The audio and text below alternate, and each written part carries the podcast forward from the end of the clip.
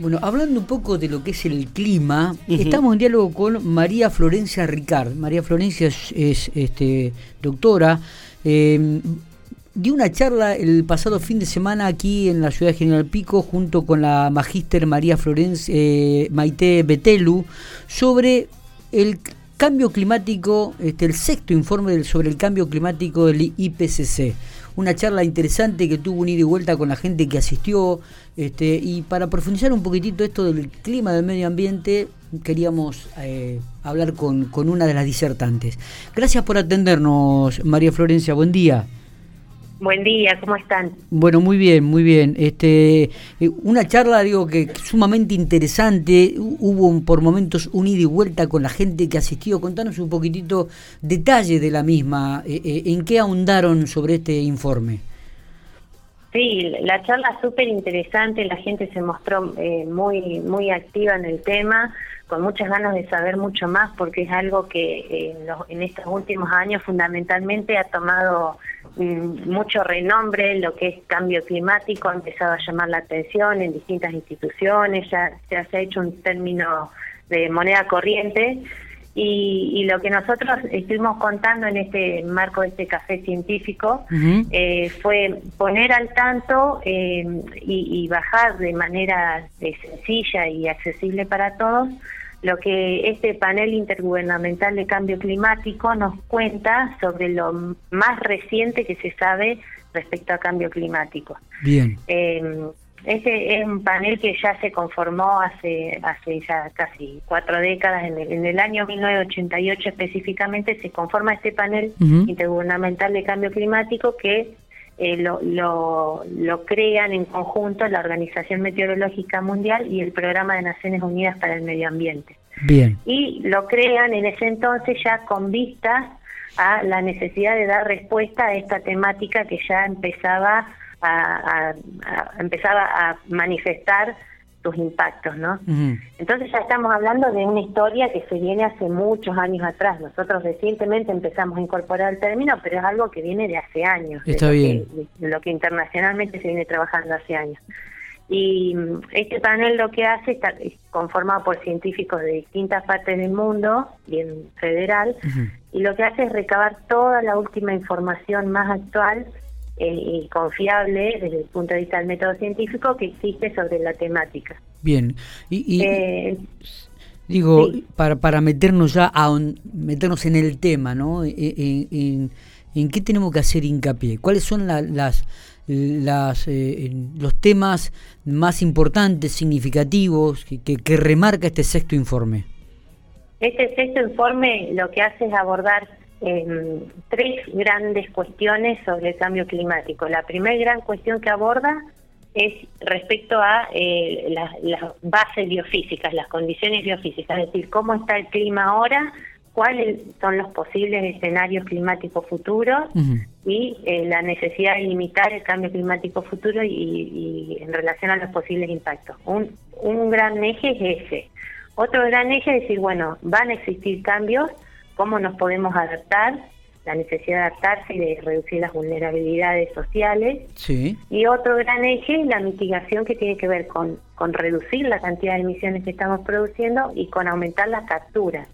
Es decir, tratemos de achicar lo que emitimos y tratemos de ampliar la cantidad de, de, formas en las que secuestramos ese carbono que hemos emitido. Eh, entonces son los tres grandes ejes. Eh, nos dicen un montón de cosas reveladoras que algunas se sospechaban y, las confirman de manera muy contundente. ¿Y, cuál es la preocupación mayor en estos momentos?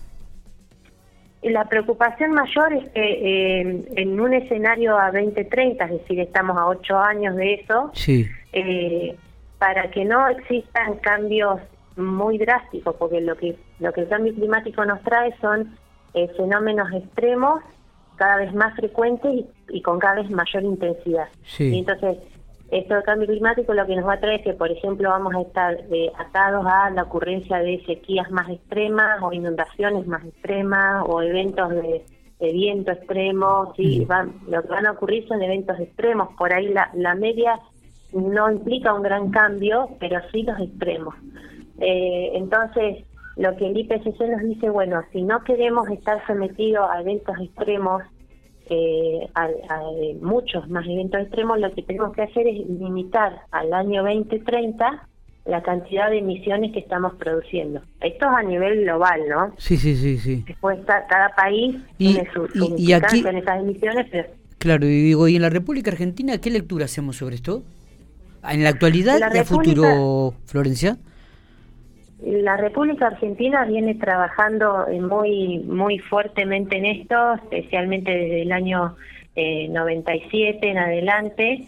En el año 2019 el país presentó su plan de adaptación y mitigación al cambio climático y eh, actualmente federalizó hacia todas las provincias eh, la, necesidad de desarrollar sus propios planes de respuesta eh, al cambio climático, pero mm, digamos en las implicancias globales que tiene el país en, en las emisiones y en el impacto que se produce en el clima son muy bajas. Actualmente Argentina representa menos del 1% de las emisiones globales de gases de efecto invernadero. Es decir, en, lo que es mitigación, cada tonelada cuenta, es decir, Argentina puede mitigar en los distintos sectores, en energía, puede, puede aumentar la captura a través de, incrementar las áreas de bosque o, demás, pero eh, lo que Argentina haga no va a mover el amperímetro significativamente para producir una reducción en, la cantidad de emisiones. Ahora estos fenómenos que eh, se dan, Florencia, por ejemplo, esa tormenta de tierra que vimos el año pasado acá en la provincia de La Pampa, esta, esta cantidad de agua caída eh, que, que, cae en, en, minutos, este, digo, ¿esto se va a seguir repitiendo? Se, se va a ir repitiendo y se va a ir aumentando. Eh, esas son las proyecciones que este, este órgano internacional, que es el, IPCC, nos está diciendo que van a ocurrir si no limitamos las emisiones que estamos produciendo al 2030, ¿no? que es un, horizonte muy cercano. Al 2030 nos dice, bueno, el mundo tiene que reducir el 40% de las emisiones de gases de dióxido de carbono y un 30% las de metano, que el metano es lo que proviene de, ganadería, residuos, arroz y demás y dióxido de carbono fundamentalmente quema de combustibles fósiles o el uso de energía. Ah, eh, pero bueno, es, es bastante eh, muy pronto y, muy drástico el cambio que proponen como para no, no estar sometido a, ese, a esos cambios extremos. Claro. Claro, digo, y, y específicamente, digo, ¿hay algo sobre la provincia de La Pampa en este aspecto? Sí, claro, la provincia de La Pampa desde el año pasado empezó a trabajar eh, de la mano de la Dirección Nacional de Cambio Climático y con apoyo del, Programa de Naciones Unidas para el Desarrollo, empezó a trabajar en la elaboración de su propio plan de respuesta provincial, eh, basado en los dos componentes, no en la adaptación y, en, la, y en la mitigación. Eh, ya eh, un componente ha, presentado su, su primer parte del plan, donde en primera instancia lo que se eh, fortaleció fue la interacción horizontal con todas las reparticiones del Estado que tienen injerencia en, cambio climático y en la necesidad de tomar medidas y dar respuestas en, estas circunstancias. Y eh, ahora se viene una segunda etapa donde ya se empieza a hacer una articulación municipal. Eh, pero bueno, en, eso se ha trabajado y se ha avanzado, se ha hecho relevamiento de las medidas que, están en marcha que ayudan a mitigar o adaptar frente a estas condiciones pero bueno, un gran desafío que hay por delante, sobre todo en los plazos y, en, los, y en las exigencias que, que hay que cumplir para, para mantener el clima relativamente dentro de umbrales soportables. ¿no? Viste que uno no toma conciencia hasta que ve algunos fenómenos naturales que, que afectan, digo, y que las tormentas son mucho más fuertes que, habituales. Eh, digo, eh, ¿basta solamente con el trabajo educativo y la concientización que se da en las escuelas para generar conciencia sobre el cuidado del medio ambiente? ¿O crees que se puede hacer otro tipo de, de educación al respecto? Sí, la educación es, es, básico, es elemental. Eh, las escuelas es un pilar muy importante porque son, son grandes formadores de, incluso futuros eh, futuros manejadores de nuestro ambiente. Sí. Pero probablemente eso solo no sea necesario. Eh, quizás haga falta más territorio. Digo yo pensando en la urgencia de, la necesidad de, tomar acción sobre esto. Eh, es algo que se ha ido incorporando, pero la gradualidad en la que se fue incorporando este conocimiento o esta concientización no, no ha respondido a la, a la necesidad de los plazos que, nos demanda el ambiente para, dar respuesta. Está bien. Eh, Digo, eh, en lo personal, eh, ¿qué es lo que más te preocupa? ¿Qué es lo que, en, qué generarías más conciencia, Florencia? Y me preocupan muchas cosas, pero en esta temática lo que más me preocupa es que por ahí percibo como que la, la posibilidad de cambio un poco escapa a nuestras manos. Puede decir, y nosotros, incluso desde nuestra pequeña escala, como, como usuarios del medio ambiente, cada uno de nosotros podemos hacer un montón de acciones que, que ayuden a, mitigar esto, como por ejemplo apagar la luz, no dejar electrodomésticos enchufados, utilizar lo menos posible eh, los autos particulares, empezar a caminar un poco más, andar en bicicleta. Hay un montón de acciones que como individuos podemos hacer pero sin embargo, si queremos lograr eh, grandes cambios, porque esto, esto es lo que tiene que es eh, a nivel global, sí, porque lo que independientemente de dónde se realizan las emisiones de gases de efecto invernadero, los impactos del cambio ocurren a nivel global. Totalmente. Porque los, gases no se quedan ubicados en una parte de la atmósfera, sino que se redistribuyen a todo el, globo. Entonces, lo que más me preocupa es esto, es decir, bueno, desde nuestra, desde nuestro nuestra localidad, desde nuestra vivienda, desde nuestra provincia, podemos hacer un montón de cosas, pero no tenemos la capacidad de hacer los grandes cambios que están en otras megapotencias que son los grandes emisores y responsables de, eh, esta cuestión. Pregunto, ¿e-, este cambio, estos cambios climáticos que se están dando también, donde por ahí hay meses que llueve prácticamente todos los días y ahora tenemos casi dos o tres meses que hay una sequía total, ¿esto se va a seguir profundizando de acuerdo a este informe? Sí, Exactamente, es lo que este informe dice. Eh, los cambios climáticos van a, van a ser región específicos, es decir, no pueden, eh, no pueden hacer una generalización y decir en todo el continente va a haber más precipitaciones o en todo el continente menos, porque va a ser bien región específico. Lo único que sí es generalizable a todo el globo es el aumento de la temperatura de la superficie terrestre, eso sí es generalizable a cualquier parte del, del planeta Tierra, pero las otras variables climáticas van a ser bien región específicas, van a haber zonas donde van a estar sometidas a procesos de inundaciones más frecuentes y por el contrario van a haber zonas sometidas a procesos de sequías más frecuentes, tormentas de arena, eh, es decir, eh, van a, ser más frecuentes y más intensos esos eventos.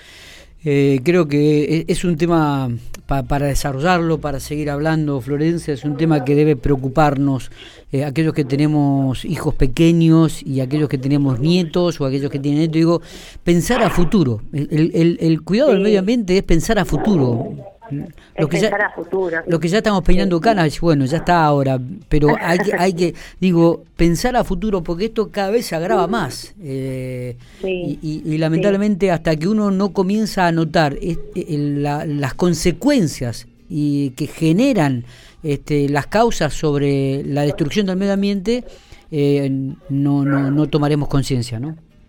Exacto, sí, ahí lo que vos dijiste creo que es clave, ¿no? Porque a veces nos cuesta tanto dimensionar esto que se puede venir, porque como hasta el momento estamos relativamente bien, eh, a veces se nos complica dimensionar. Pero bueno, eh, por ejemplo, en este contexto hay eh, un país insular como las Maldivas que están diciendo que nosotros tenemos fecha de vencimiento, o sea, ellos están rodeados por, por un océano que ha ido incrementando su nivel y están al borde de desaparecer. Entonces, eso que, que para este país extremo es algo que a nosotros se nos va a venir en distintas en distintas medidas y con distintas variables climáticas, pero es algo que, que cada vez deberíamos prestarle más atención. Totalmente, totalmente. Florencia, muy, amable, ¿eh? seguramente vamos a estar en conversación a lo largo de lo que queda de este 2022 para, para seguir profundizando esta temática sobre el cuidado del medio ambiente. Bueno, muchas gracias, por supuesto, las veces que quieran. Muy bien, muy amable, muy atenta. Bueno,